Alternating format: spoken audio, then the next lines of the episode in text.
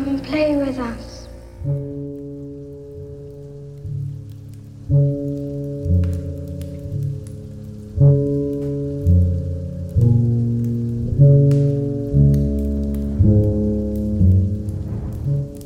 Han entrado al especial de terror de Santas Listas. No sabemos si van a salir, pero van a pasar un buen rato escuchándonos hablar de películas y hablando de íconos del terror. Bienvenidos todos y todas a este episodio especial de la tercera temporada del podcast de cine de Polenta Entretenimiento Sonoro.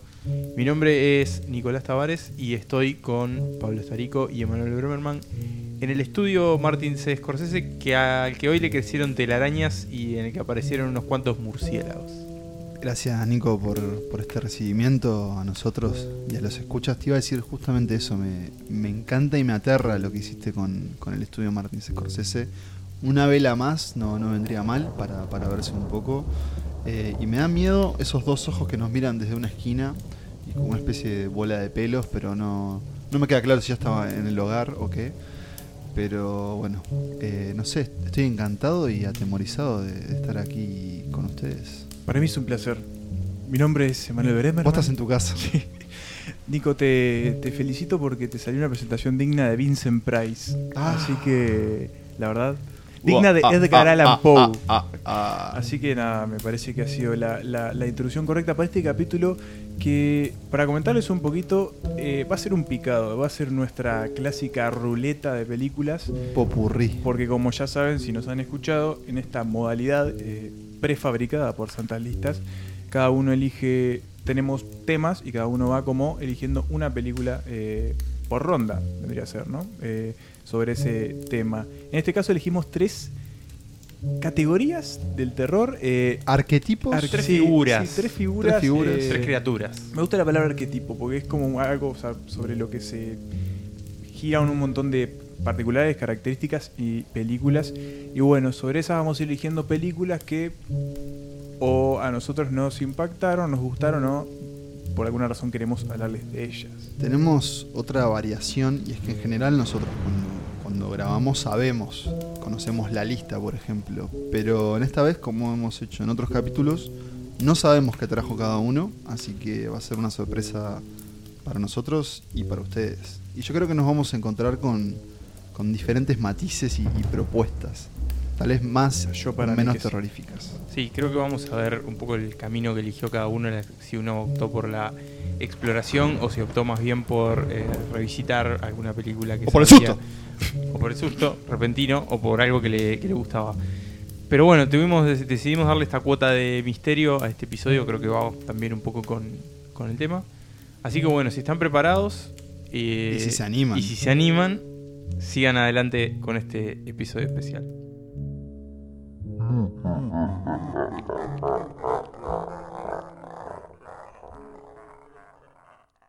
y con una estaca en la mano, una cruz en la otra y con varios dientes de ajo colgados, les doy la bienvenida a, esta, este primer arquetipo, a esta primera figura de la que vamos a hablar en este especial de terror. Y bueno, ya lo saben, son los vampiros. Tenemos tres películas de vampiros para recomendarles y calculo que no, no van a ser muy conocidas, no sé por qué, tengo ese presentimiento.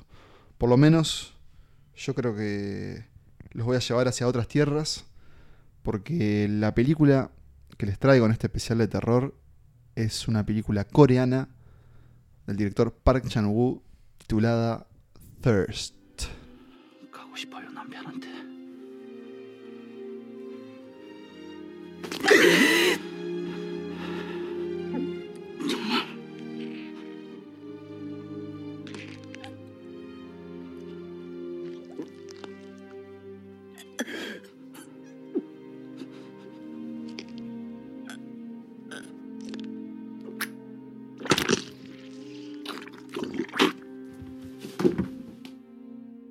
Park Chan-woo, un amigo de la casa. Un gran amigo de la casa. Ya esta fue esta la temporada en la que estuvimos explorando el cine coreano. Nico específicamente estuvo hablando de, de su última película, The Handmaiden. Anteriormente también hablamos de Old Boy en aquel especial con, con Fede Álvarez. Pero bueno, si hay algo que es Park Chan-wook, es un tipo muy, muy diverso en su filmografía. Y me sorprendí porque la verdad no conocía esta exploración que hace él de- del género terror con pinzas. Eh, porque Thirst, que es una película de vampiros, ya les, les anuncio y les aviso que no es una película que dé miedo. ¿Por qué? Porque el señor Park Chan-wook decidió explorar a, esta, esta figura del terror, el vampiro, a través de la historia de un cura que decide mm, adentrarse en una especie de organización benéfica para ayudar a enfermos y demás. Y por esas vueltas de la vida, ¿no? En- específicamente en el cine de terror, donde lo que tiene que salir mal sale mal, él termina recibiendo una transfusión de sangre de origen desconocido que lo convierte en vampiro. Y uno empieza a ver la película que arranca con un tono muy sombrío y ya el hecho de que el protagonista sea un cura eh, también le da como, no sé, como... Que, que lesiástico barra diabólico. claro, digamos, eh, uno asocia a los vampiros con las figuras del mal, no, no tanto sí por Satanás, pero bueno, está como esa lucha muy clara. Y de repente este señor termina construyendo un romance dramático hipersexual, porque el señor cura barra vampiro se termina enamorando de la esposa de su mejor amigo y empieza un triángulo amoroso de sexo, terror, sangre, sacrificio, eh, autocastigo y, ¿por qué no? Siempre, siempre creo que hay también en el cine surcoreano comedia. Eh, es una película larga, tal vez un poco larga de más, ¿Cuánto? dos horas y cuarto. Eh, Pensé que me ibas a decir dos horas cincuenta. no, no, pero con un ritmo un poco Ah, cansino. tranquilo. Por lo menos para el cine de terror, que si bien muchas veces le- una película lenta de terror juega con la tensión, acá juega más con el drama. Algo que no nombré y que creo que les va a interesar es que el protagonista es el señor, lo tengo anotado, Song Gang-so, actor de Parasite y de otras películas de Park Chan-wook como eh, Memories of Murder, también estuvo en Snowpiercer. Es el Ricardo Darín de Surcorea. Bien. Estuvo en, en un montón de otras películas coreanas. Buena comparación. Y probablemente... Aún cuando los actores coreanos son O todos muy parecidos, ¿verdad? O el troncoso también. O el troncoso, porque no se usa el local. troncoso. Pero sí, eh, Song Hang-so, eh, que está bastante más cambiado que, que- que en lo que se vio en, en Parasite, hace una gran labor, eh, porque obviamente es, es un cura que está luchando contra sus impulsos, que son los de beber sangre. Él termina envuelto, como les decía, en esta, en esta, con esta mujer, que, digamos, no voy a revelar si se convierte en vampiro o no, pero bueno, mm, la relación no va a ser el resultado que ellos esperan. No hay sustos, pero sí hay un gran manejo de, para mí, eh, la iconografía de los vampiros, ¿no? La sangre, esos esa especie de, de- de saltos y pequeños vuelos, digamos, no es que vuelan, sino Sí, que sí, sí. saltan muy alto. Se desplazan con otras reglas físicas. Claro. Exacto, tienen, tienen otras propiedades, digamos, de- físicas. Em, y un dato curioso no menor, y es que es la primera película coreana en mostrar un desnudo masculino. Mira, Eh, yo les diría que es casi una tragedia. ¿el Pero- desnudo masculino? No, no, Ah. no, no. La, la historia de, de este, de este cura. Además, la película ganó en Cannes, porque bueno, ya sabemos que el cine coreano Garpa. eh, garpa y arrasa con, con los premios afuera. Y el último dato que les digo es, si desean ver algo diferente en este Halloween, prueben con Thirst, que sería como sed, ¿no? Sí. Que no es solo esa sed de sangre, sino también como esa sed de, de lujuria y, y otras cosas. Prueben, eh, porque además, eh, no, me equivoqué, no está en Netflix. Iba a decir que Ah, estaba en Netflix. Bueno, No está en Netflix. está por ahí. Eh, está por ahí, pero la encuentran muy fácil. Está Hay otras Movie. películas coreanas en, en Netflix, Que pero no no, pero, que no son estas que hablé. Pero bueno, no, ah, pero, bueno. perdón, sí hay varias películas de- del señor Song Hang-so, así que Ah, prueben por ahí y después pasan Y vean a, Parasite. a ver Thirst y obviamente vean Parasite. Eh, pero no es la única película de vampiros que tenemos hoy, porque Nicolás tiene la segunda recomendación de, este, de esta pequeña muestra en, esta, en este episodio especial. Así es. Y bueno, esto es una película en la que también hay mucha sed. En este caso sí es sed de sangre. Tampoco es una película que dé miedo, porque esta no es una película de terror. Sí es una película de vampiros, pero esto es un drama romántico. Estamos hablando de Only Lovers Left Alive. How can you have lived for so long and still not get it.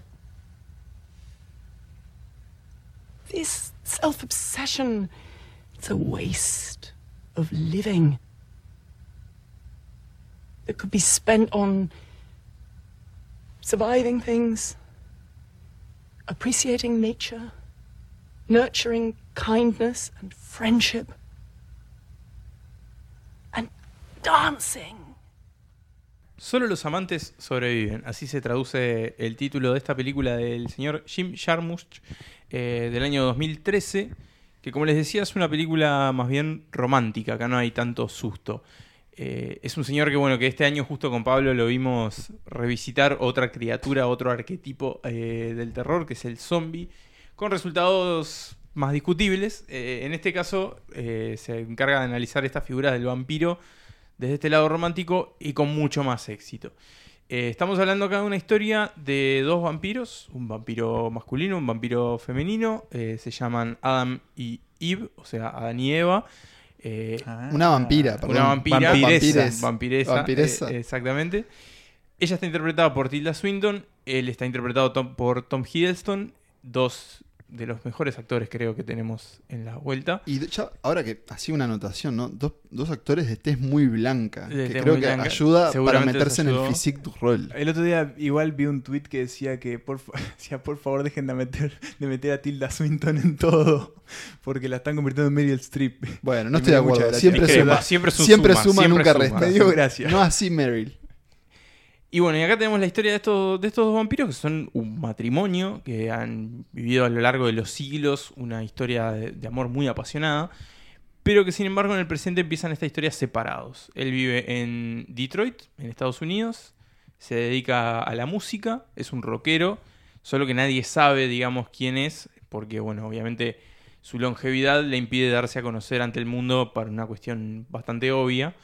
Mientras que ella vive en Tánger, en Marruecos, y bueno, básicamente se dedica a andar por la ciudad de noche, a juntarse con, con su amigo Christopher Marlowe, eh, sí, el escritor del Renacimiento inglés, que también es un vampiro. Es eh, interpretado por John Hurt. John ¿no? Hurt, El finado. el finado John Hurt.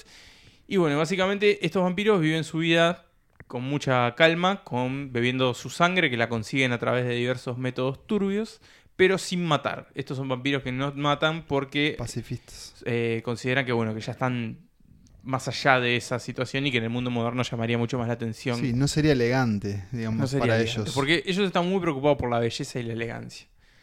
Cuestión de que, bueno, esta película eh, empieza con ellos separados, se juntan muy pronto.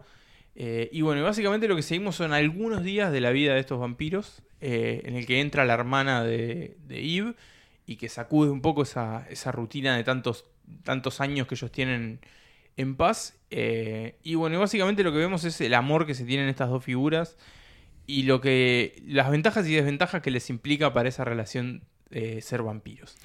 Hay otro finado, lamentablemente, en la película y es eh, Anton Yelkin. ¿no? Que tiene un papel secundario. Papel secundario también está Jeffrey Wright. eh, es, es un elenco muy pequeño, es una historia muy pequeña, pero que viéndola eh, uno encuentra un montón de detalles, sobre todo también en los escenarios y en los fondos y en los objetos que tienen estos vampiros eh, y que han ido acumulando lógicamente a lo largo de los años. Y es una película también muy melancólica y muy triste a su manera, pero también tiene mucho, obviamente, de amor y juega mucho con esa cuestión del amor eterno, digamos. ¿Qué, qué podría ser el amor eterno si realmente fuera eterno? Me digamos? gusta eso que decís de la melancolía, porque yo la recuerdo como con una narrativa que, que flota. No sé si me explico, Sí. pero la película está como. Etérea. Sí, está como en ese estado, ellos también. Y claro, lo más interesante, como dice Nico, es esa exploración de la inmortalidad. Claro. ¿no? Y incluso el aburrimiento, el hastío que pasa cuando vivís cientos, miles de años y cómo es esa relación con, con tu ser amado. También para mí es una película eh, muy estilizada en el sentido, no sé si recordás, ni, ni recordás, no, la, la viste hace poco, pero el diseño de producción es muy sorprendente. Desde la ciudad, ¿no? De, porque él decide filmar en Detroit. Claro, eh, decadente, ¿no? Toda post-crisis en Estados Unidos, claro. Pero la ropa de ellos y bueno, las escenas en, en Marruecos, la música también. Que Creo que es lo mejor de Jarmusch y sin duda es mejor que de, De Dead Don't Die. Dead Don't Die, que es, está en otro registro, Es otra cosa. pero yo creo que esta es, es- es mejor, mejor le, logrado. dieron, le dieron mucho palo, ¿no? A la de los zombies. Sí.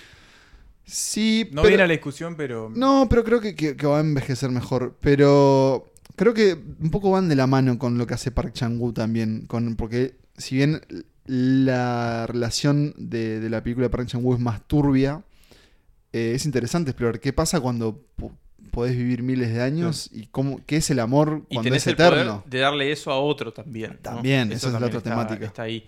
Eh, pero sí, acá tenemos estos vampiros que andan entre lo optimista y lo depresivo. Y ese, ese vínculo entre estos dos protagonistas, que además están muy bien interpretados, funciona a la perfección. Así que creo que es una historia distinta, pero muy recomendable para los que les gustan las historias de vampiros. Y valoro que haga de los vampiros seres elegantes. Porque para mí el vampiro tiene que ser elegante, señor. Tiene que ser un tipo que lo veas vestido. Están escuchando a Emanuel prepararse para, para su segmento.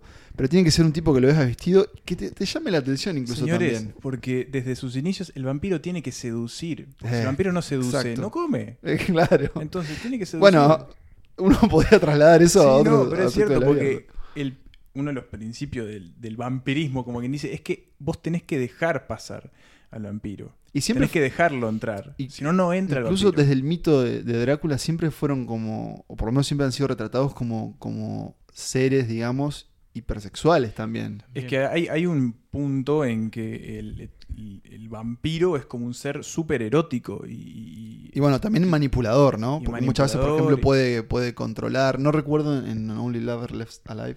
No, en el Only si Lovers tienen otros poderes, digamos. tienen como una agilidad, digamos, sobrehumana y como algunos eh, talentos, pero no, más bien son como humanos que viven mucho y que necesitan beber sangre continuamente. Antes que le pase la posta a Manuel, ¿te conmovió la película? Sí, sí, lo logró. Sobre todo al final. Eh, tiene como unas reflexiones sobre, sobre el amor y los vínculos que, que la verdad que me, me emocionaron. Sí, es una película de vampiros que emociona. Ahí, ahí tiene. ¿Serías vampiro?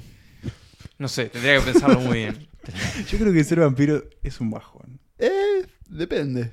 Es un bajón.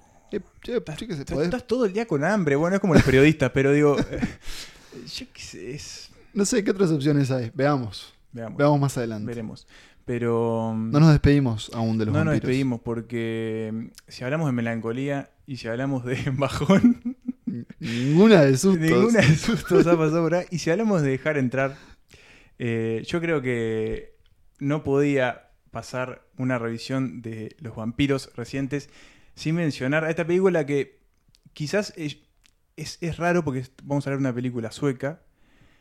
Ah, Pero pensé que- que era Crepúsculo. No, pero, pero que creo que muchísima gente vio a pesar de la barrera idiomática o de país. Estamos hablando de Let the Right One In.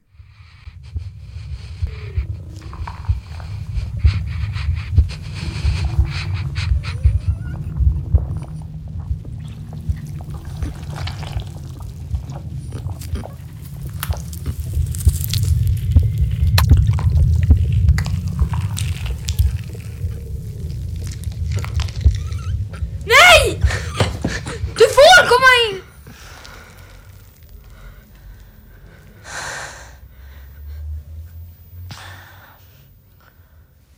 Let the Right One In deja entrar al indicado. Sí, Sí, esa podría ser la, la traducción.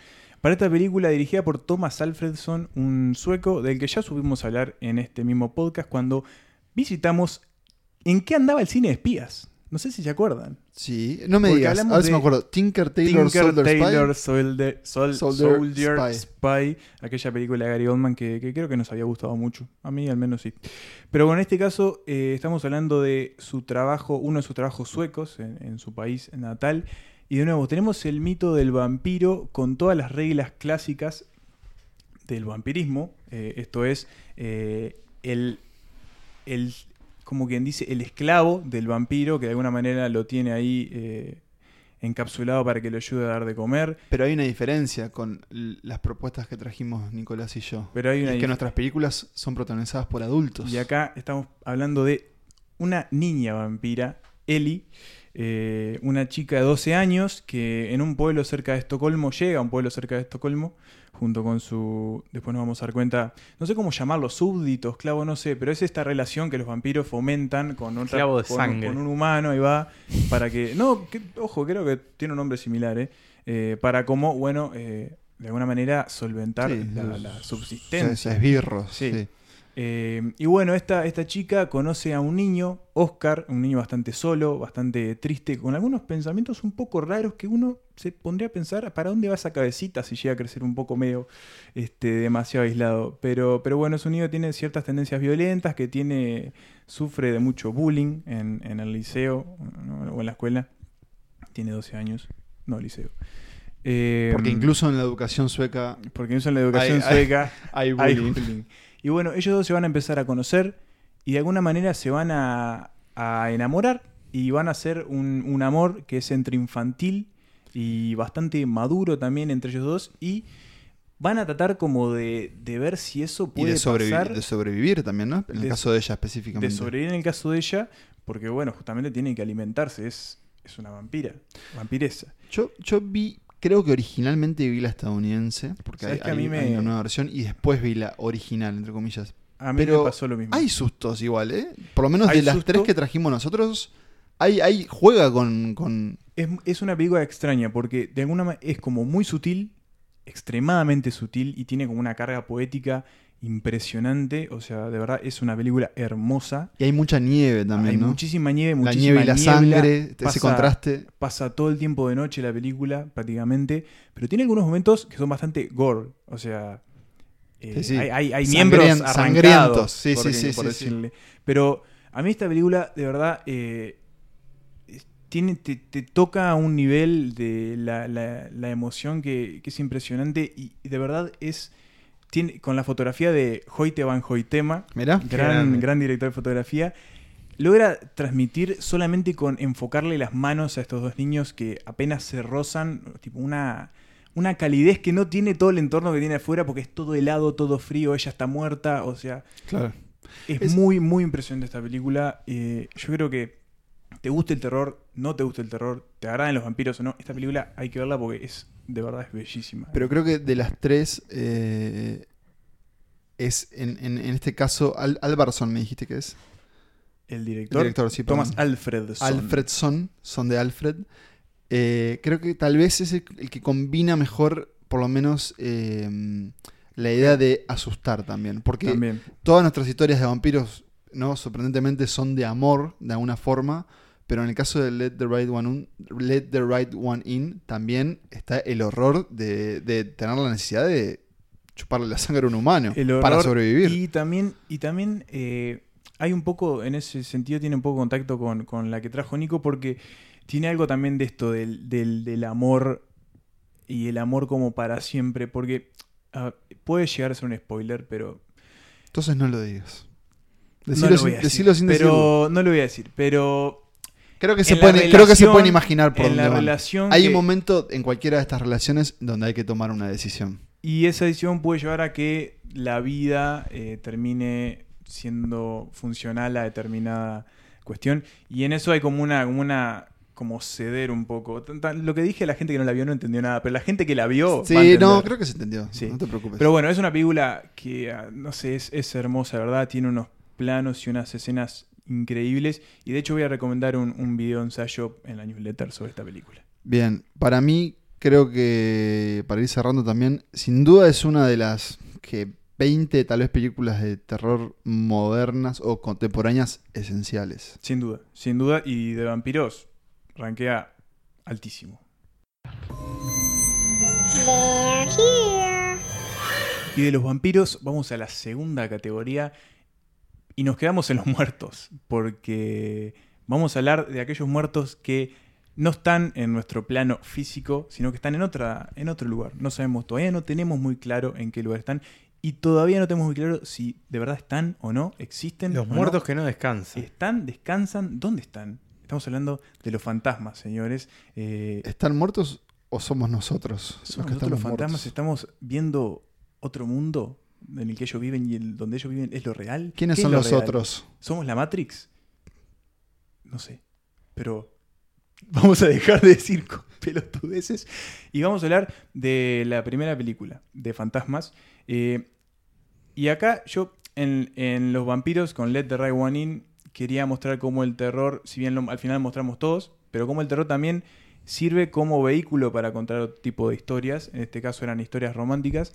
Y acá voy a hablar de cómo el terror, o al menos el horror, o las historias de fantasmas también sirven para contar sobre periodos históricos o al menos situaciones complicadas para determinados países. Porque voy a hablar de una película española dirigida por un mexicano llamada El Espinazo del Diablo. Santi. Santi. Habla conmigo. No quiero que nadie se muera.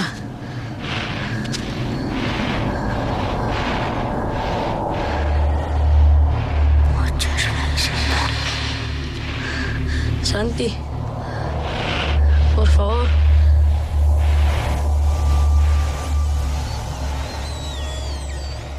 El Espinazo del Diablo es el arranque, si no me equivoco, The del Devil's Backbone. The Devil's Backbone, Por si la quieren traducir.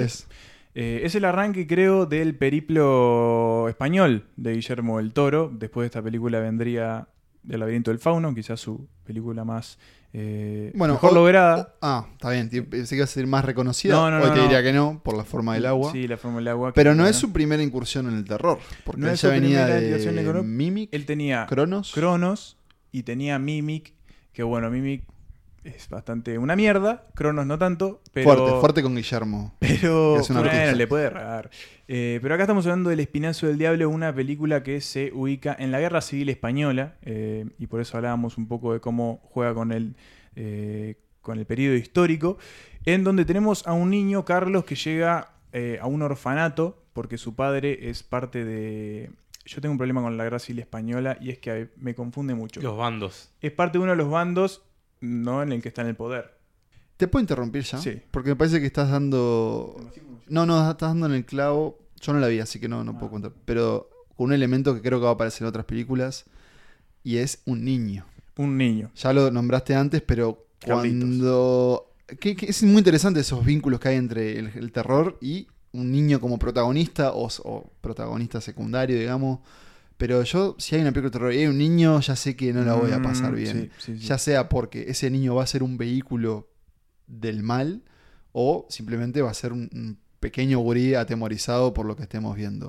No sé qué sucede en el espinazo del Te hago un diablo. pequeño paréntesis antes. Eh, teníamos el ejército republicano, o sea, el bando republicano, que eran los que querían derrotar a- al Franco. gobierno de Franco. Ah, bien. Y el ejército El ejército español Sí, sublevado, digamos que era el ejército de Franco. Bien, bueno, entonces acá estamos hablando de los republicanos. Que eh, ¿Y este niño? este niño llega a un orfanato que son todos hijos de republicanos o caídos en combate o próscritos o, o lo que sea, o, pero ta, no están. Eh, y bueno, este orfanato tiene algunas particular- particularidades. Por ejemplo, está eh, gobernado, si se quiere, por dos veteranos, eh, Marisa Paredes y Federico Lupi, el argentino, que hacen como... Gran puteador del cine. Sí, que hacen como una especie de tutores a esto- todos estos niños. Y también tiene otras particularidades. Por ejemplo, que cayó una bomba y no explotó. Cayó una bomba en el medio de este orfanato, la bomba no explotó y genera como una suerte de atracción en todos estos niños, esta bomba que está en el medio. Y obviamente en el orfanato, un edificio enorme, totalmente lúgubre en algunos sectores, hay fantasmas. Los fantasmas eh, son de alguna manera secretos que estos niños también guardan porque son fantasmas que tienen que ver con el pasado reciente de ellos. Eh, y eso es lo que va a averiguar Carlos. Va a empezar a adentrarse en la historia de este, de este fantasma, en particular de un niño que él ve con frecuencia, a la vez que se va como haciendo amigo de estos niños que están creciendo en un entorno bastante hostil, que están como bastante asediados por, por, por las fuerzas que están como rigiendo su país y hay como tradiciones. Y, bueno, lo que, lo que hace Guillermo del Toro es armar una historia clásica de Coming of Age en el medio de una guerra civil en un país mezclada con una historia de fantasmas. eh, y que además es una historia de venganza, porque en definitiva eso es lo que, lo que esta historia de fantasmas es. Los fantasmas de esta película vuelven para vengarse un poco de, de bueno, lo que le ha pasado. Más no puedo decir porque es spoiler. Lo único que voy a decir es que esta película yo tuve un pequeño problemita. Yo la quería ver para esta categoría, porque hace mucho tiempo la quería ver, es uno de mis La- debes la que- ah, de Guillermo del Toro, era uno de mis debes de Guillermo del Toro. Y lo único ¿Vas que... a confesar que no la viste? No, no, no, que era uno de mis debes y la vi para, para este capítulo. Y tuve uno de los grandes problemas que tengo usualmente con el cine de Guillermo del Toro y es sus villanos. Son demasiado arquetípicos y justo estamos es hablando decir, de son demasiado es muy malos. son muy caricaturesco, es lo mismo que pasa en la forma del agua, lo mismo que pasa incluso en el laberinto del fauno con el general. Pero son fábulas muchas de esas Justamente, veces. Entonces, es por esta influencia que él tiene de los cuentos de hadas. claro, el malo, no hay, no hay tantos matices. El tema es que vos tenés que tener un actor que pueda bancar con ese malo mega maniqueo. Sí, y acá me parece que no, no pasa. Más allá de eso, es, creo que es una buena película, es un buen- una incursión en, en el del toro más siniestro también. Te interrumpo igual, porque Sí. en realidad pienso que eso a veces le juega a favor, ¿sabes cuándo? Por ejemplo, en Hellboy.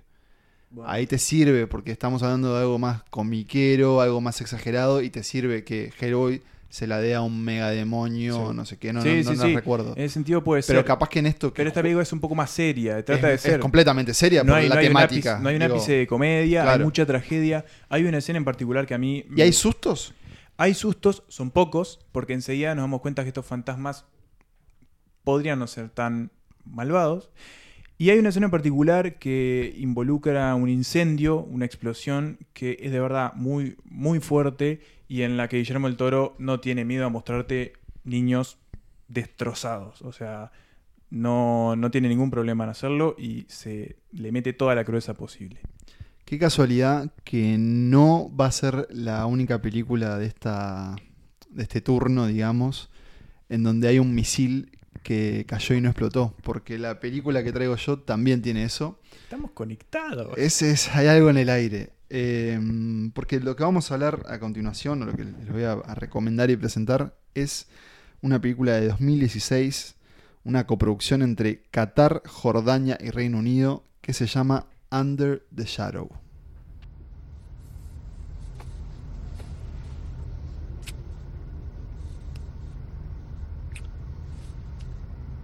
ببینم تبت برید تو میدونی من عاشقتم ها میدونی اینو عاشقتم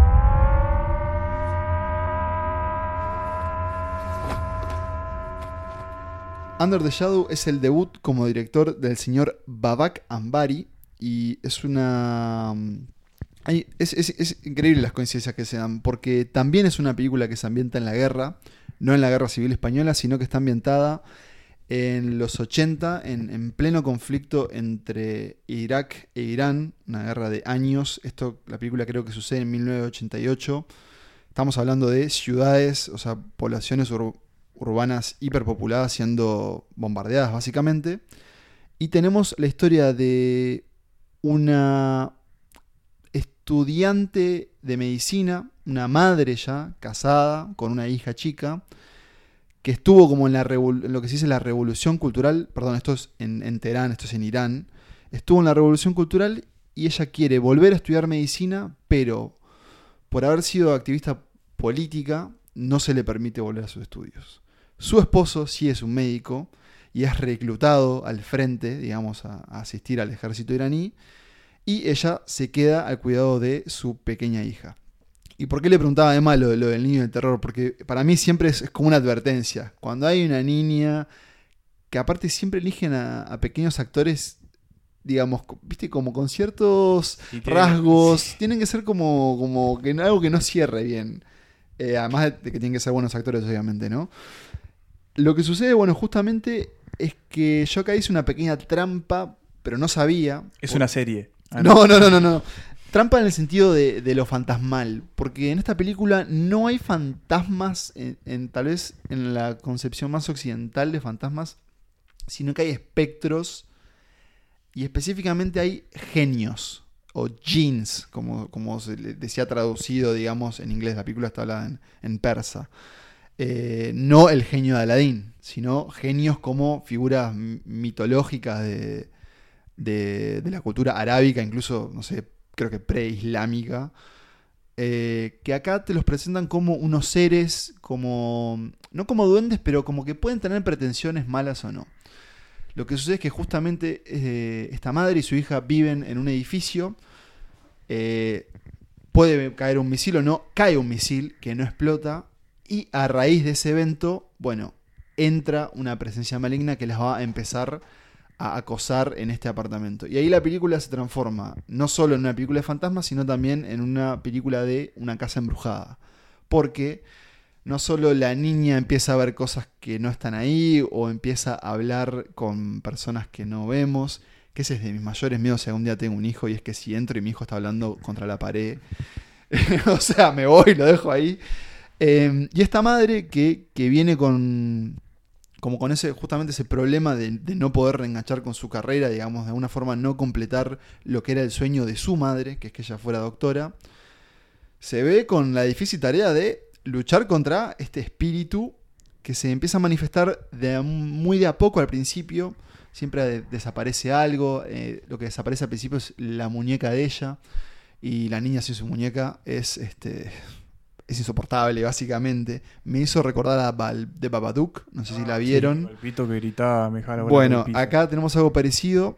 Eh, y bueno, obviamente el terror va a escalar más. Y acá sí, señores, hay sustos. Y yo voy a, voy a- voy a sacar pecho. Yo he visto un montón de películas de terror y te diría que no mucha cosa me asusta. Pero mientras estaba viendo Under the Shadow, que está en Netflix, eh, la verdad que quería que terminara. Porque no la estaba pasando bien. Y creo que la película juega muy bien justamente con, con los nervios de esa madre de no saber qué carajo está pasando, porque obviamente ella es una persona de ciencia, ¿no? Quería ser una, una- una doctora y siempre va a ir por el lado racional. Entre los vecinos de ese edificio, que ya de por sí siempre hay personas muy tenebrosas ¿eh? cuando uno vive en un edificio, siempre está esa señora mayor que le Muy habla de- de los sí, sí, espíritus, sí, sí, claro, sí, y que no. no se le da bola. Y no, si a una vieja te habla de algo, de un espíritu, algo, vos hacele caso porque esa vieja sabe. Eh, hay muy buenos sustos, está muy bien aprovechado esa casi única locación que tiene la película, que es el apartamento de ella.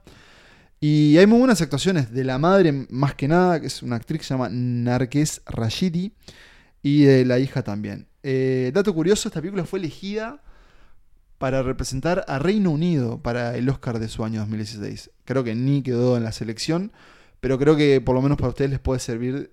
eh, digo, habla muy bien de, de la calidad, ¿no? Porque para que la cinematografía inglesa Sí, decida que vaya una película hablada en persa y que está ambientada en Irán en los 80, creo que habla muy bien de ella.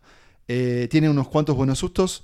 Tal vez el final y la resolución personal, digamos, del, del conflicto de ella, porque la película también se mete con, bueno, que, es, que era ser una mujer en Irán en los 80, ¿no? Desde la obligación de usar velo en las calles, que eso a veces puede ser un problema cuando uno quiere escapar corriendo de su casa, eh, hasta incluso ese, digamos, esa tensión entre el marido que se supone que es como el profesional y el que provee a la familia y esta mujer que también, digamos, quería cumplir ese mismo rol y está como condenada, entre comillas, a ser, eh, a tener ese rol de madre, que acá lo tiene que, bueno, en realidad lo tiene que, tiene que esforzarse mucho en ello porque tiene que protegerse a ella y a su niña de, de este espectro, de este fantasma que es el genio.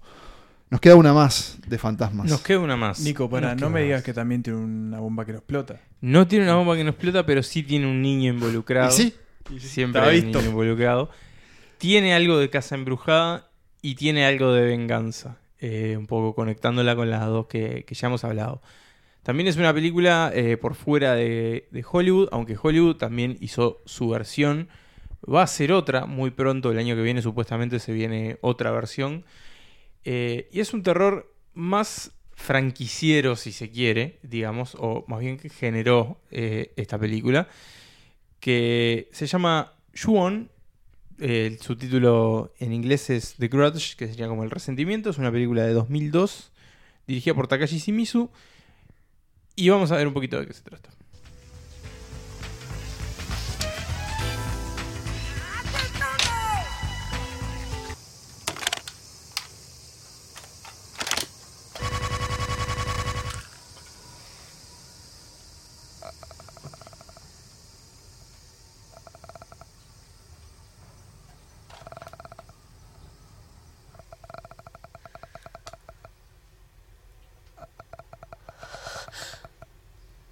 Una, una época a principios de la década pasada en la que toda película de terror que venía de Japón eh, se miraba con mucha atención y se replicaba en Hollywood.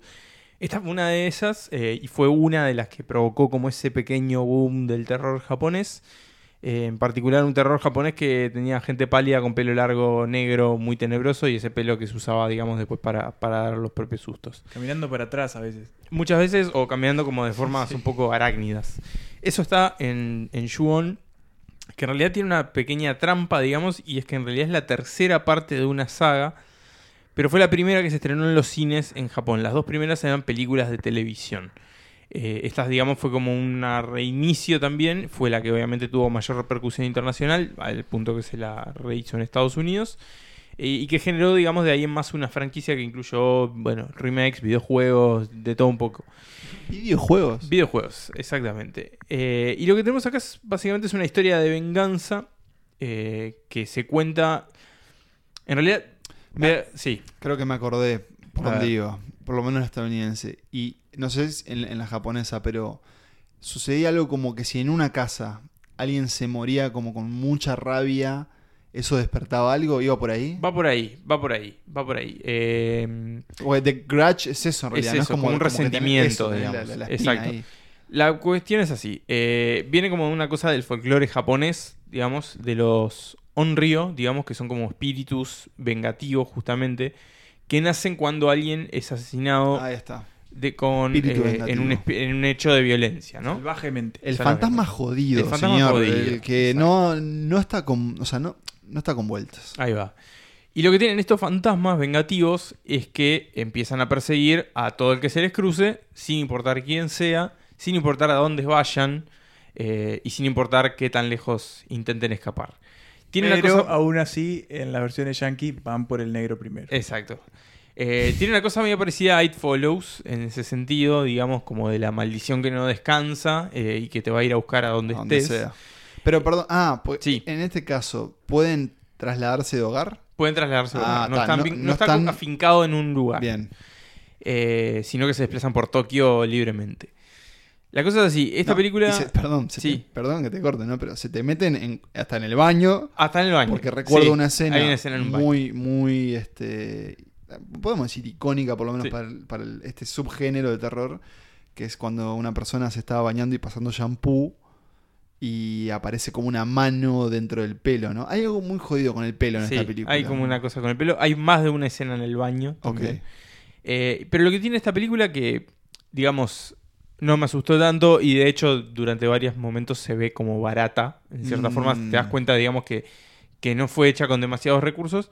Pero me pareció que lo más interesante está en el, en el planteo que hace, digamos, ¿no? Y en cómo cuenta esa historia, porque esta es una historia que no transcurre de forma lineal. Ah, mirá. Sino que se divide en pequeños capítulos, cada uno con el nombre de un personaje, eh, todos más o menos vinculados entre sí. En Hollywood no hacen eso. Bueno, los japoneses lo pueden hacer Claro. y creo que es lo que mejor funciona de esta película. Porque en realidad se van como sumando las pequeñas piezas de este El- misterio. El Rollomón del terror. se van sumando las piezas, se van sumando los factores que nos permiten entender de dónde viene esta maldición, qué vínculo hay entre las distintas personas y por qué terminan siendo perseguidas por estos espíritus. Eh, y bueno, son estos pequeños segmentitos de 10, 15 minutos cada uno. La película es muy breve, dura 90 minutos. Como una antología. O sea, no, no es tanto un... Pero siempre es el mismo espíritu. Siempre es el mismo espíritu y siempre es la misma historia, pero no está contada de forma lineal. Ah, ok, ok. y cada capítulo se centra en un personaje diferente, digamos. Eh, y creo que por ahí en realidad está lo mejor que tiene para ofrecer Juon. Que bueno, lógicamente después también tiene el pequeño niño tenebroso también, que está, que está por ahí en la vuelta. Eh, y un grupo de personajes, algunos con pocas luces, otros digamos con un mayor, eh, una mayor capacidad de creer en lo que están viendo y en lo que está pasando. Eh, pero bueno, tiene eso de la, de la bestia, digamos, del espíritu que no descansa y este relato no lineal que a veces no asusta mucho, pero en realidad genera como esta intriga que creo que ahí está lo más interesante. Y creo que hay mucho, mucho aporte, por lo menos del terror japonés, ya que incluso hoy se ven en películas recientes de Estados Unidos. En, por ejemplo, a la hora de hacer eso que, que en inglés se dice jump scare, que es básicamente cuando algo aparece repentinamente Claro. en la pantalla. Em, por ejemplo, ellos usaban mucho ese, em, esa técnica que es cuando un personaje se, se mueve muy rápido, pero que si vos lo ves parece como que se saltea fotogramas y si de repente estaba en una punta del cuarto, ahora lo tenés en, en la cara. Claro. Y usan mucho eso con, con el fantasma también. Usan eso, eh, no tanto la aparición repentina, pero sí, lógicamente, después uno ya le ve viendo películas como El Conjuro, se nota la influencia de toda esa, de esa camada. Pero genera más bien, va más por el lado de la inquietud en algunos casos, ¿no? Con esta criatura que te aparece toda de negro haciendo ah, así. Y- Y en otros casos va como a recursos mucho más berretas, ¿no? Pero, pero bueno, sin duda que... ¿Hay, un- hay un final feliz? Porque muchas veces en estos casos siempre es cuando vos lográs resolver por qué ese fantasma es vengativo, podés como ganarle, entre comillas, pero no sé en, el- en este caso. No sé, digo, no lo cuentes, obviamente. No lo voy a contar. eh, hay una resolución, digamos, en el sentido de se nos explica por qué pasa esto. Eh, después, bueno, no te voy a contar, obviamente, cómo le va a los, a los, a los vivos, ¿no? ¿Quieres saber más? Mírala. Eh, te lo puedo contar fuera de micrófono. Me parece que sería jugar una, una mala jugada para, para el- nuestro público, el que tenga ganas de verla. Pero bueno, sí. Público al que nos debemos. el público al que nos debemos, por supuesto. Pero bueno, ahí dejo planteada Juan de Grudge. It's alive. Oh, it's alive. It's alive. It's alive. It's alive. Cerramos esta ronda de criaturas con una un poco más genérica, digamos. No vamos a hablar de una en particular, como hicimos con vampiros y fantasmas, sino de una especie de categoría dentro de las figuras del terror. Abrimos la, abrimos la cancha. Y estos, estos pueden estar vivos. Y estos pueden estar vivos, Porque los pueden- anteriores estaban todos muertos. Estos no tienen, no tienen límites. Estos son... Bueno, perdón. Sí. Perdón, ¿no? A En ver. defensa de los vampiros. ¿Qué es estar no, vivo? perdón, están muertos. O No, sea, no me en jodas. el sentido- el vampiro está en el muerto. término médico, El vampiro está muerto. Pero eh, pueden estar más vivos que vos, claro. Emanuel, viviendo su vida. ¿Entendés a lo que voy? Sí, el vampi- la, Pero sí. la vampira de Let the Right One In, sí. Sí, sí, sí, tiene una... Sí. Pero bueno, Monstruos. monstruos. Los monstruos. Monstruos. Sí, exactamente. De eso vamos ¿Qué a es hablar. un monstruo? ¿Qué es un monstruo? Y para mí un monstruo es la puerta de la imaginación. Claro. Es una criatura extraña. Listo. Sí, Es muy amplio. ¿no? paranormal. Eh, y para mí también muchas veces algo asqueroso. Sí. ¿O no? que genera ostrañeñe. Pero tal vez algo que pueda ser amado o una figura incomprendida, ¿no? Pienso, Una figura pienso, trágica. pienso en el monstruo de Frankenstein. No de Frankenstein, que es el doctor hijo de puta que anda, Eh, que anda revolviendo tumbas. sí. Eh, pienso en un hombre lobo también. ¿por qué También. no? Una subcategoría. Digo, ¿un ¿Una es momia? un monstruo? ¿Una momia qué es?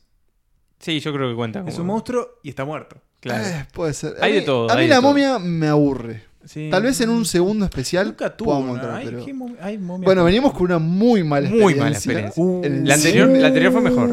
La de Brendan Fraser. Quizás Sí, una pero de las peores juntos. películas No. que vi en mi vida. Sí, probablemente. Eh, los- probable, los culpo a ustedes. Pero no. sí, sí. sí. Eh, Gran actuación de Tom Cruise. Sí. Otro, nunca otro nadie. que en esa película está muerto, básicamente. En otra. Bueno, estamos hablando de cualquier cosa. Monstruos. Monstruos. Vos tenés el primer monstruo. Yo tengo el primero eh, y en realidad no es uno solo, Oh. son varios. Porque Eh, tampoco el- la categoría monstruo no, Claro. no te dice que es uno o dos. En Sí, realidad, además, ya quedó claro que puede ser lo que sea. Porque es la categoría monstruo. en realidad es una especie Uh, de monstruos. Ah. Eh, hay varios, se reproducen. ¿Qué nos vas a traer? Y se reproducen en una circunstancia bastante peculiar, que es cuando uno les echa agua. Ah, mirá por dónde vino la cosa. Porque hay tres reglas muy claras con estos monstruos. Una es, por supuesto, no echarles agua. La segunda es no alimentarlos después de la medianoche. Y la tercera es no exponerlos a las luces brillantes. Porque estos monstruos son los gremlins. Can I hold him? Sure. I don't see why not. He seems to like you. Great. Thanks a lot. Sorry. Who's in that jar? Nothing, just water. Why is it making that noise?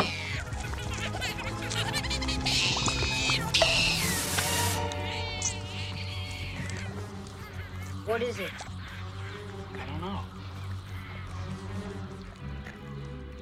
Gremlins. Las criaturas que en realidad vienen de una leyenda de la Segunda Guerra Mundial.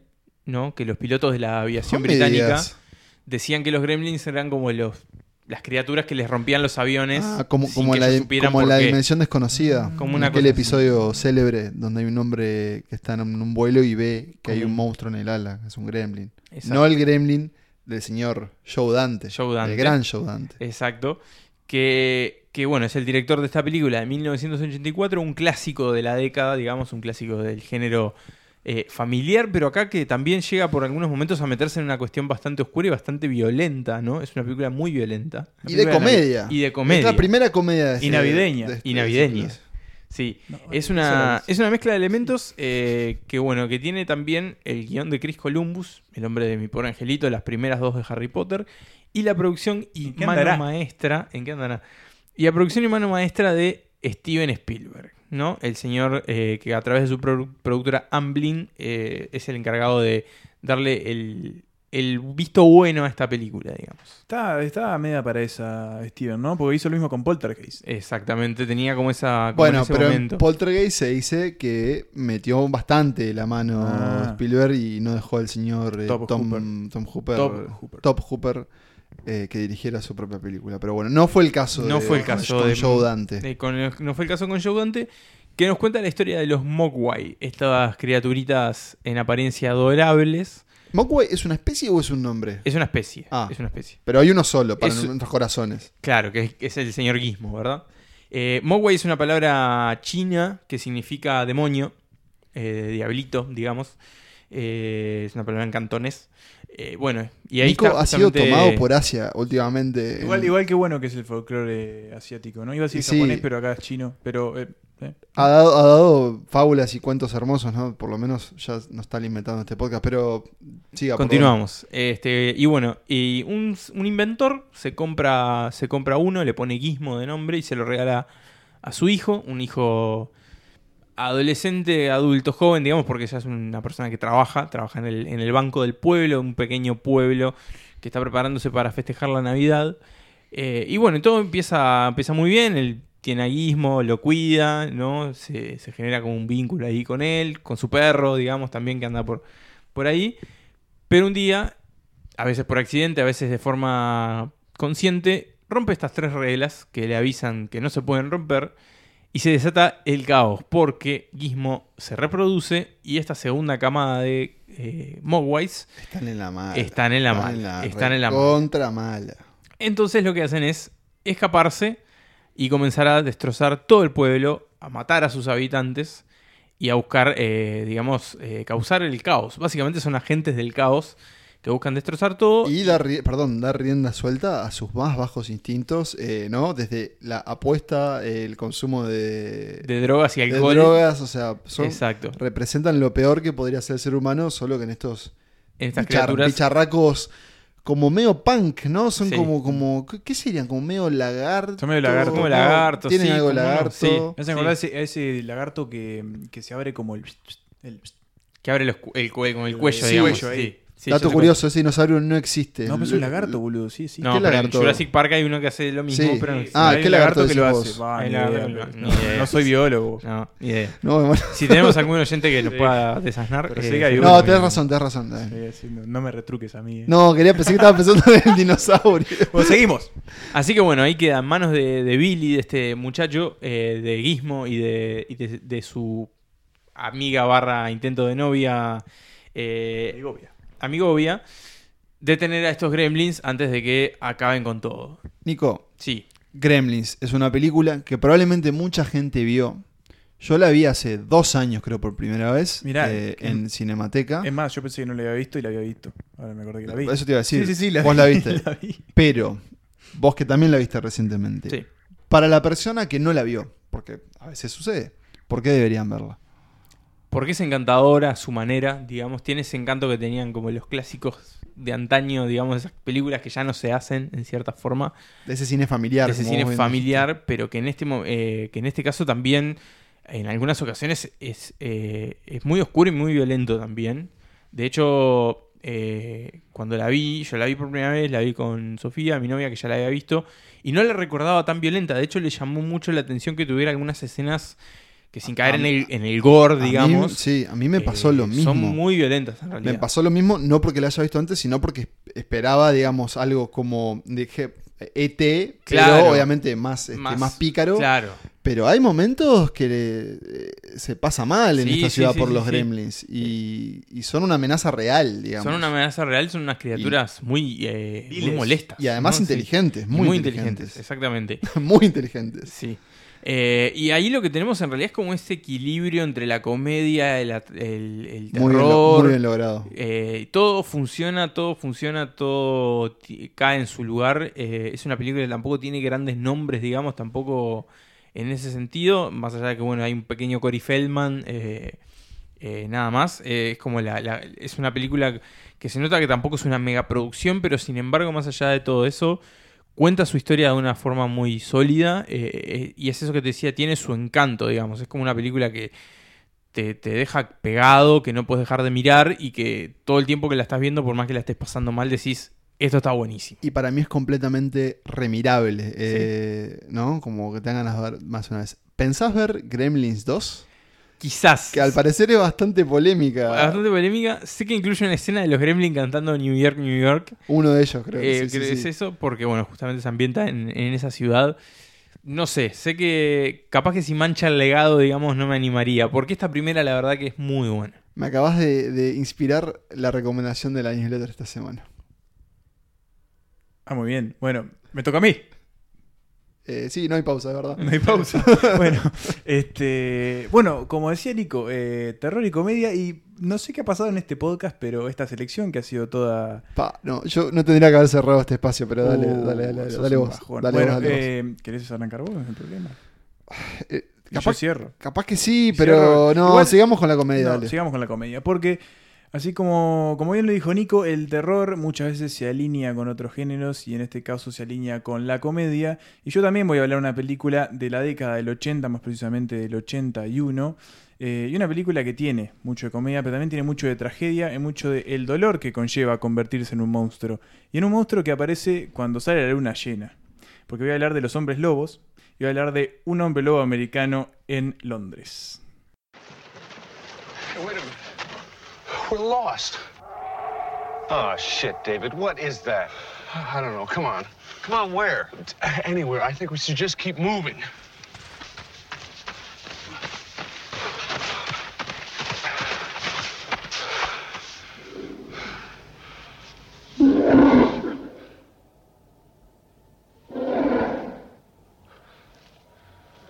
It's moving. It's circling us. Fuck. Bueno, un hombre lobo americano en Londres, no confundir con un hombre lobo americano en París. París. Una secuela que no la vi, pero al parecer es una porquería. Y una canción también. Sí, sí. Es una, hay una canción. No me acuerdo de quién es, pero es, es un Bien. argentino, creo. No importa. Película de John Landis, el mismo hombre que dirigió el videoclip de Thriller de Michael Jackson, del de, que de hecho tomó parte de la idea para tomó parte de la idea para crear esta película. ¿Qué tenemos acá? Bueno, de nuevo, la clásica historia del Perdón, Decime, me, acordé. Es un capítulo de mucha información, ¿no? Eh, John Landis también dirigió un eh, como una especie de reactualización de La Dimensión Desconocida con Amblin o Steven Spielberg por la mano. Hizo el, el episodio ese del avión, donde hay un monstruo del avión. Y tuvo un rodaje muy problemático donde se murieron gente y niños, creo. Eh, nada, una mancha en la historial de, de John Sí, Landis. bien para arriba. Pero mucha gente lo recuerda por esta Por película. esta película, que bueno, como decía, tenemos el- el- la clásica historia del hombre lobo. Te muerde el hombre lobo y automáticamente te pasa la maldición y bueno, vas a tener que tratar de, de vivir con ella. Con cada vez que salga luna llena, convertirte en este licántropo que pierde totalmente la conciencia, pierde totalmente la noción de quién es y sale a comer. Eh, sale a cazar, a alimentarse. En este caso tenemos a dos eh, americanos, los americanos del título, al menos uno de ellos, que se van de vacaciones a Londres, a la campiña inglesa. Sí. Eh, una campiña tenebrosa Sí. donde... La película arranca, si mal no recuerdo, En la- en media red con ellos ya llegando ahí, ¿no? Sí, perdido, ellos perdido ya. Están caminando en medio de las montañas. Sí, en una locación que decís, ¿por qué estamos acá? Y es parte de la discusión entre ellos, entre dos muy amigos muy cercanos. Sí, que bueno, están como ahí, como jodiendo, bueno, nos vamos a Europa, vamos sí, a... sí, pero a- ¿viste decís, ¿por qué estamos Claro, acá? Están en el medio del campo, es tipo cerca de un pueblo que, no saben, viven cuatro personas. Está todo lleno de niebla. Empieza, dice, bueno, vamos a parar acá un pueblito. Llegan al pueblo, todos lo miran para el culo. Vamos a tomarnos una. Sí, a entran, tomarnos- entran a la taberna, Está todo mal. Está todo mal, los que váyanse de acá, les bueno, está. Se van de noche en el medio del campo, empiezan a, sentirse perseguidos por algo que no, no ven muy, muy de cerca, pero sienten la presencia. De repente los atacan, no entienden muy bien qué los ataca, pero los atacan jodido porque a uno de ellos lo desfiguran y al otro lo matan. O sea, la película es un bajón como arranca. Uno de los amigos se muere de una. Y encima el más gracioso, Griffin Dunn. Las peores vacaciones. Sí, sí, sí. Griffin Dunn, que es el, es el protagonista de After Hours, una gran película de Scorsese que cada vez que puedo la Mm. traigo a colación. Que es Eh, como un análogo de, de Dustin Hoffman para mí, en esa época más o menos. Tiene como, como una Sí. actuación similar. O por lo menos como es ese. como ahí todo como, ese como petizo nervioso. nervioso, sí. Pero bueno, eh, Pero no termina ahí. no termina ahí porque bueno, el que sobrevive al ataque de esta, de esta bestia que no tiene muy claro qué es, ap- se despierta en el hospital, curado, en el hospital de Londres. Eh, Fuera de casa. fuera de casa, solo. eh, y bueno, ahí va a empezar a entablar una relación con su enfermera. Y, y a partir de ahí Ah, y es un hombre lobo. se da cuenta que es un hombre lobo. Que lo que le mordió es un hombre lobo. Y bueno, ahí van a tener que empezar a lidiar con los clásicos problemas del hombre lobo. O sea, eh, nada, te convertís en hombre lobo. No, y lo que gastás en ropa. Y lo que gastas Eh, en porque, ropa, ¿no? y bueno. No, pero lo, creo que una de las grandes claves de esta película, primero, tiene la mejor transformación en hombre lobo, porque Sí. es el dolor Es visceral. del cuerpo del tipo, o sea, esa, esa transformación em- incluido Envejeció muy bien. envejeció muy bien. Los efectos muy- especiales. es muy, es todo práctico, efectos prácticos y es muy bueno cómo el tipo se transforma en hombre lobo de verdad. Es una secuencia que creo que dura unos 5 minutos. Pero vos sentís cómo el tipo se está retorciendo del dolor Sí. mientras las vértebras se le acomodan al nuevo Los, cuerpo. los- o sea, sentís la piel estirarse, lo- los, como las los huesos le- acomodarse. Es, es de verdad Sí. muy, muy, muy duro. Pero es eso, la película juega constantemente con la comedia porque ¿qué pasa? El amigo que teóricamente se había muerto, el personaje de Griffin Dunn, aparece al toque convertido en un fantasma que le empieza a aconsejar sobre cómo tiene que moverse. No digas más. Y ahí no digo más. Pero es verdad que, al igual que vos, yo cuando la vi, ese recurso, digamos, que es casi como entre cómico y trágico, le da como una vida completamente diferente a la película. Sí, sí, porque sí, además se va pudriendo. Se va digamos, pudriendo. ¿no? Y, eh, Pero hay una misión que le, le otorga. No tiene como que... Tiene que traspasar. Ahora, eh, Él ahora- no puede pasar al otro plano, ¿no? El amigo no puede pasar al otro él, él plano. está, ahí va, está como en el limbo. Claro. En el limbo. Dice, vos me dejaste tirado acá. Porque si no recuerdo mal, yo la vi hace un tiempo, tiene que vengar. Tiene que matar al que lo... Al- al hombre lobo anterior. No, o tiene que pasar la maldición. Tiene que pasar la mente. Bueno, ahora ese tema no me lo Véanla. Véanla. Pero la cuestión es que esta es- es- tiene escenas muy impresionantes que de verdad te marcan mucho, tienen un montón de tensión. En primer lugar, la, de- la escena en el campo en que los muerden es muy impresionante cómo está construida. Y la escena en el pub. La escena, La escena en el pub en el maneja pub. una tensión muy buena. y la primera noche de Hombre Lobo, cuando sale a cazar en el túnel, ya es una escena ya icónica en el subway de Londres. Eh, es increíble una persecución a un hombre en el metro, de verdad es muy buena. Esta película, curiosidad, fue la que inició el Oscar a Mejor Maquillaje.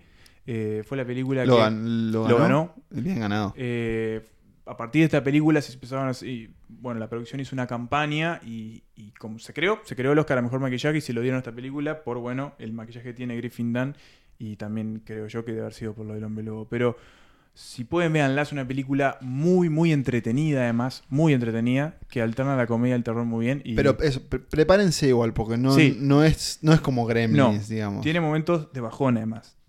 Y lo último tiene ese gran problema que es eh, la cuestión moral, ¿no? Eh, me convierto en hombre lobo una noche y, bueno, puedo matar hasta la persona que más quiero.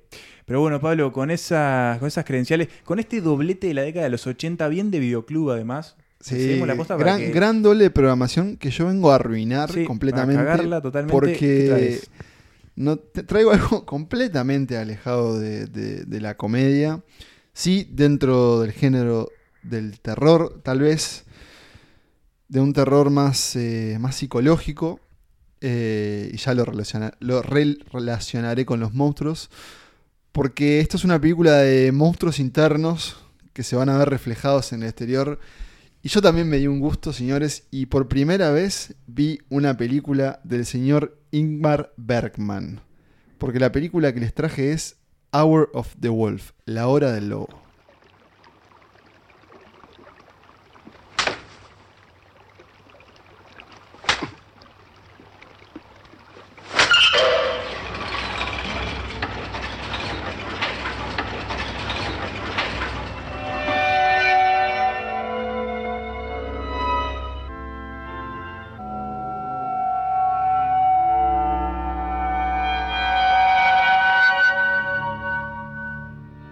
Así, Igman Bergman hace su primera aparición en este podcast, pero no la última, porque es uno, creo que... Sabemos nuestros- que no va a ser la Es una de las voces, las grandes voces del cine este, del, del siglo XX que tenemos pendiente. Yo al menos he, he co- he escuchado hablar, he escuchado, he leído hablar de su cine, pero jamás eh, me, me he topado con él. No está tan fácil conseguirlo. No, no, no con Bergman, digo, con su cine. Sí recuerdo, por ejemplo, que en ISAT daban muchas de sus películas, pero bueno. Voy, por a hacer, voy a hacer la clásica. ¿Crees que diga la clásica? ¿Digo la clásica? Decila. Tengo cinco películas bajadas de él, no las vi. Pero no las viste, Sí. claro, eso. Se- están ahí, por ahí. No están en Netflix. eh, es, un, es un cineasta que creo que, por ejemplo, en Estados Unidos lo encontrás en Criterion, que sacó una colección de 68 de sus películas. Hay que ver caja, la, la plataforma Qubit, eh, suele tener ese tipo de, de obras. de obras. Eh, bueno, Nada que ver, pero la que está, la que tiene muy buena pinta es Movie. La plataforma Sí. Movie. sí, tiene- Movie. Varias veces me han dado ganas Yo tengo de- cuenta en Movie. Ah, ¿vos tenés cuenta? ¿Te la puedo compartir? Me- Dale, Sí, sí, sí. Dale, dale. Eh, Movie, si querés eh, auspiciar este espacio. Es una gran, gran Está programación. bueno, pero aparte te obliga a ver la película. Más o- porque se vence. Sí, Más claro. o menos, claro, se van venciendo. Pero lo, que, lo mejor que tiene, y gracias por este enorme paréntesis, pero lo, lo- lo mejor que tiene es que vos, por ejemplo, vas viendo, arman ciclos de diferentes programas. Si vas al final te dice, esta película se vence hoy, esta película se vence en dos días. Pero está muy bien, sí. Es probable que eh, Bergman haya estado en, en movie. Pero bueno, yo llegué a él a través de esta película, La Hora del Lobo, que es una película de 1968 protagonizada por el señor Max von Sydow, Qué grande. Gran colaborador. Ya era viejo, seguramente. tenía bastante viejo, gran colaborador de él. Y el séptimo sello. Exacto. Y la señora Liv Ullman, eh, pareja de- señor Bergman. Ellos interpretan a una pareja, un matrimonio, un tal Johann Borg, que es él, y Alma. Eh, la película tiene un arranque. Perdón si la vieron, yo n- la verdad que no lo creo. Pero, o sea, siendo prejuicioso con la Ah, audiencia, tremendo ¿verdad? ¿no? Pero no, es cierto, creo que no es de las obras, ¿no? Digamos, uno dice Bergman y ¿qué sale primero? Séptimo sello, persona. Séptimo sello. Pero La Hora del Lobo es una gran película para mí. No sé si es unas obras maestras. Sin duda es una gran película. En donde Max von Sydow interpreta a un pintor, que, a un artista que, que se va con su esposa a una isla. Él quiere pintar, ella está embarazada. Y bueno, de repente, en esta convivencia, empiezan a aparecer personas de la isla. No, no es una isla que no, que no está habitada, sino que hay un grupo de, de personajes como, digamos, variopinto, bastante coloridos. No coloridos porque la película es en blanco y negro. Y en un aspecto Blanco y negro son colores. Cuadrado. casi cuadrado. Bueno, gracias Emma por la aclaración. Sí, cuadrado, pero no, no 4-3. Esto me lo anoté porque es importante. Es 11-8, que es un formato como si- academic, no sé, estamos tirando conocimiento cinematográfico. Están en la isla. Él está como buen artista, casi como un genio, se- se- entendemos que es un gran pintor, está trancado. En el sentido de que hay cosas que no están saliendo bien, está teniendo problemas de insomnio, no se está llevando muy bien. Y esos demonios que yo les decía que, que- que son internos en él, que incluso en un momento eh, el artista le muestra a su esposa diferentes como demonios que él imagina o que aparecen en sus sueños, empiezan a aparecer eh, en la isla como personas normales, digamos, que habitan en un castillo, los invitan un día a cenar en el castillo. Y bueno, si te invitan a un castillo y No conoces, no vayas porque van a pasar cosas malas. Y la película tiene algo que a mí me encanta y es que el título aparece en la mitad de la película, básicamente. No sé si han visto este recurso alguna vez. O sea, te tira el título, ¿viste? El title credit al- a los 40 minutos, dura una hora y media. Es una película que, en términos cinematográficos, cada plano eh, es para hacer una captura a pantalla. Está muy, muy cuidado la, construcción de lo que se ve. Las actuaciones son increíbles. Obviamente, eh, obviamente no, porque yo tengo mucho por explorar por Bergman, pero hay primeros planos que son majestuosos. Y voy a decir una novedad, pero uno empieza a ver cine, entre comillas, viejo, o cine más viejo, y empieza a ver cómo se relaciona con el presente. Yo, por ejemplo, empecé a ver cómo dialoga, dialoga mucho esta película con cosas, eh, por ejemplo, de Midsommar, o que imagino que va a haber en The Lighthouse, de estos dos directores, Ari Aster y el otro no recuerdo, Robert eh, eh, Egger- Reggers, que bueno, hace poco escuché una conversación y resulta que los dos son hiper fanáticos de Bergman. Eh, los monstruos están ahí, son los de él, son los de ella, son los de ese matrimonio. Eh, por ejemplo, se, hay una frase hermosa, está escrita por Bergman también, en donde ella se plantea, le plantea a él que, bueno, ya llevamos muchos años de casado, y ¿no te parece que si las personas cuando viven mucho empiezan a, pensar parecido, incluso empiezan a verse iguales, y ella se pregunta si en realidad ella puede ver a sus demonios porque justamente están en ese, en ese matrimonio? La Hora del Lobo es una película que también da miedo, es un miedo que se va construyendo muy lentamente. No diría que es aburrida, que a veces es, es ese como el gran prejuicio con, con las películas eh, más lejanas al presente. Y se las súper recomiendo, se las puedo compartir eh, por alguna vía. Y me gustaría despedirme con un diálogo que, que responde al título y es básicamente que explica qué es, es la hora del lobo. Voy a, a tomar este recurso que Manuel ha traído últimamente, que es, que es la lectura. Eh, pero voy a decir una, cita de la película. Y es básicamente el personaje de, Johan explicándole a ella, eh, para ambientarlos, eh, ya han aparecido como estos seres, ellos como que no están durmiendo, de hecho están como, los dos se quedan despiertos a propósito, porque están como, como, como, como con miedo. Y eh, él le explica a ella qué es la hora del lobo. Y le dice, esta es la hora más difícil. ¿Sabes cómo se llama? Ella le dice, no. Él le dice, los más viejos la llamaban la hora del lobo. Es la hora donde la mayoría de las personas mueren, la mayoría de los bebés nacen. Es la hora en la que las pesadillas vienen a nosotros. Y si estamos despiertos, tenemos miedo.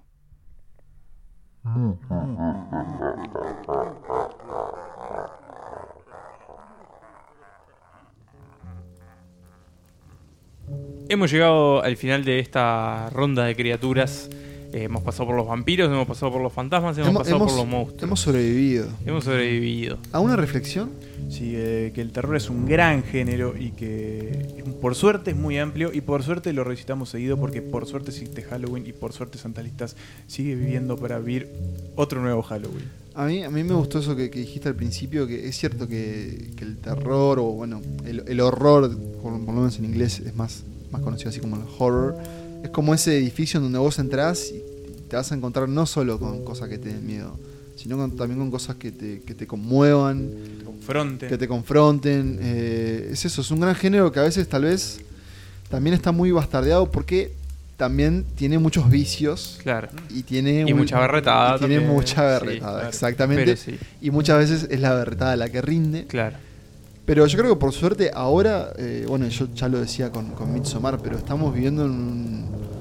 No sé si estamos viendo en realidad, porque para mí es un género que está siempre. Que siempre, Siempre funciona. estuvo- Sí, sí. Pero si ahora está como, por lo menos en cuanto a su promoción, está como en esta... Está más, más vindicado. Está como vindicado tiene como más- y más- nació como más esta, este- esta categoría de terror de autor, Sí. ¿no? Por ejemplo, con, con It Follows o con The Witch, eh, que son esas películas que a veces uno piensa que el público The Lighthouse. de Lighthouse, eh, cuando digamos el público, o cuando mucho público las va a ver, tal vez esperan una cosa y se encuentran Claro. con otra. Sí, sí, Eh, pero bueno, creo que no es actividad paranormal, a eso me No. refiero. Igual, perdón, perdón Sí. que siga con este rant, ¿no? Pero a mí también me gusta que exista Blumhouse, Claro. que es Sí, este sí, estudio que hace Get Out y La Purga y demás, me y que saca películas como Chorizos. Me gusta que haya esas cosas también, porque a veces, ah, la verdad que querés ver un poco de sangre y un poco sí. Y de... porque ese terror clase B está bueno, o sea, hay que... Se alimentan, hay- coexisten. Gremlins es clase B, hasta un hombre lobo americano en Londres te diría que es clase B. Pero también hay clase Z, ¿no? Digamos, Sí, también, sí, sí, hay este, Pero sí, el terror creo que tiene eso que muchas veces nos expone a lo, a lo que no queremos ver, eh, nos expone al incómodo y al oscuro, y creo que por ahí también está parte de su, de su encanto, ¿no? De someterse a eso voluntariamente porque uno quiere vivirlo, digamos. Y es, Muy, y es muy divertido verlo en el cine también. Sí. Eh, ¿no? Por- ¿Sabes que igual lo yo lo, lo disfruto ¿Estás más en tu casa? Sí. Creo que tiene como esa cosa de... de- Bueno, entra, entra a tu casa. Pero cuando 100 ¿no? personas se asustan, Sí, también eh, tiene los- digo, es más entretenido. Pero Para- ahí, ahí está más proclive a que aparezca la risa o Sí, el es verdad. comentario disidente y cagada. Está bien, no, es verdad. No, esperá, lo que iba a decir. Y no hay que- nada como terminar una película de miedo y decir, ah, dejo la luz prendida. O sea, que, Y, es, y lo que tiene está, el miedo es humano, entonces es como que convivís permanentemente con el miedo. Sí, y está apela- bueno. Apela a eso, a lo, Sí. a lo primigenio. Así que bueno, nada, agradezco a Santas Listas, este, mi escuela de cine, igual que ustedes. Como siempre. Por, por nada, por, por poder. No, gracias a vos por, por traer No. esta propuesta. Hay que decirlo de Manuel Hijo. A mí octubre es, es mi mes para ver película de terror. Sí, yo aprovecho Esto no estaba en la planificación. No. Nicolás y yo debatimos durante días si darle el voto positivo a la propuesta. Ayunamos durante una semana Sí, para que nuestro Pero cuerpo- yo te, agra- te agradezco a vos, Emma, porque no solo pude ver películas que me gustaron mucho, sino que me llevo, me llevo otras también. Y espero que, que sea lo mismo con ustedes. Es cierto. Pues claro. Y bueno, y como nos trastocó un poco la, la programación, ahora los próximos episodios van a quedar corridos en cierta forma. Ustedes no se van a dar cuenta, pero bueno, como vieron, en dos semanas metimos dos episodios. Eh, de ahora más volvemos a la frecuencia habitual de un episodio nuevo cada 15 días. Nuestro próximo episodio será cara a cara con todos los que quieran acompañarnos. Eh, falta de restar. Ya, habrá no- obviamente, ya habrá les diremos detalles. dónde y cuándo, pero. Pero va a ser con tiempo, así. por ejemplo, la gente de Perú, si quiere venir, Sí. Exactamente. Vengan desde donde quieran, de cualquier parte del mundo. Hoy no hay chivos. Hoy no hay chivos. Hoy no hay chivos. Ya saben dónde estamos. Cualquier cosa nos piden. Si llegaron hasta acá, digo, Sí. lo único que les podría pedir es que llévennos a otros oídos también. Díganle a sus amigos quiénes somos, o quiénes tratamos de ser, o quiénes seremos. O quienes piensan que somos. Recomienden ¿Qué y. No sé qué somos. Somos. ¿Estamos vivos? Tam- no- no. ¿Esto es ¿Ustedes real? están vivos? ¿Se- ¿Podremos hacer este podcast ¿Le desde el estamos más hablando allá? a alguien? Estaría sé. buenísimo. ¿Hay alguien, hay alguien ahí? Hay alguien ahí.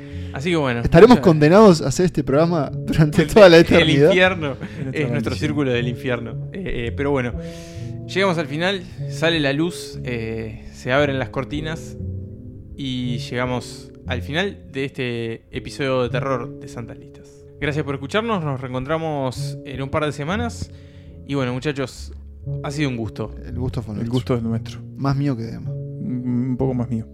Nos reencontramos en dos semanas, ha sido un gusto. Y recuerden, que viva el cine y que viva el terror. Porque Thirst, que es una película de vampiros, ya les, les anuncio y les aviso que no es una película que dé miedo. Nico estaba aguantando el aire. Fue muy natural. Sí, sí, se deja, se deja, se deja. Me cago de la risa en tu comentario. Idiota. No, para mí fue como. Ah, tuve una tos. Escupía gusanos. Está,